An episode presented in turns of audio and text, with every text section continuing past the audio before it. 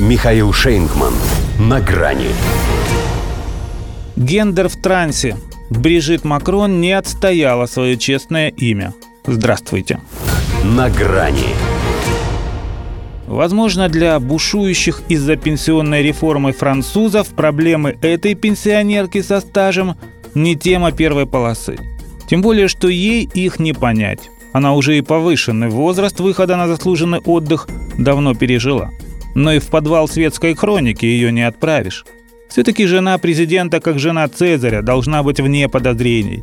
А попытка Брижит отстоять свое честное имя провалилась. По крайней мере, по гражданскому иску суд ей отказал. И пока не вынесен вердикт по уголовному производству, а она пошла и этим путем, все еще можно думать, что она в прошлом Жан-Мишель, а Транье – это фамилия не девичья, а мальчишечья. История эта всплыла в начале 2022 -го. Сразу, впрочем, было понятно, что это вилами по воде писано, но она и по сей день не растаяла, что тот прошлогодний снег. Прежде всего, из-за самой первой леди. Так, быть может, все бы уже и забыли про эти сплетни, которые и тогда, за пару месяцев до президентских выборов, посчитали откровенно черным пиаром. Причем ее мужа это ничуть не задело. Выиграл. А вот она за трансгендера оскорбилась. Хотя в их широтах, казалось, это должны за честь почитать. Возможно, что и Брижит не против колхоза. Но только не в своем селе – призвала двух дамочек, что особенно усердствовали, распространяя в соцсетях слухи об ее половых метаморфозах, к ответу с компенсацией за нарушение прав на личную жизнь. И не одна, а вместе с тремя детьми и братом. И лишь ее благоверный за это время словом в защиту супруги не обмолвился. А ведь он лицо, кроме того, что заинтересованное, еще и сведущее. Может, и не знает всю ее подноготную, потому что зачем тебе это было еще до тебя?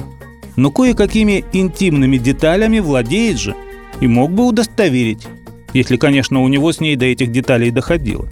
Как бы то ни было, пострадала она главным образом из-за него. И не только потому, что по его милости тоже стала медийной личностью, в ином случае ее и звать как не знали бы. Вопросов бы не было, Брижит она или Жан-Мишель. Теперь же у многих и без всяких подсказок как минимум один относительно гендерной принадлежности второй половинки Эммануэля возникает. Ну а кто еще может быть с ним одной сатаной, если он, не скрывая, предпочитает обниматься с мужчинами? Кстати, не так давно отменил поход с ней в оперу, чтобы устроить цирк с награждением одного киевского клоуна.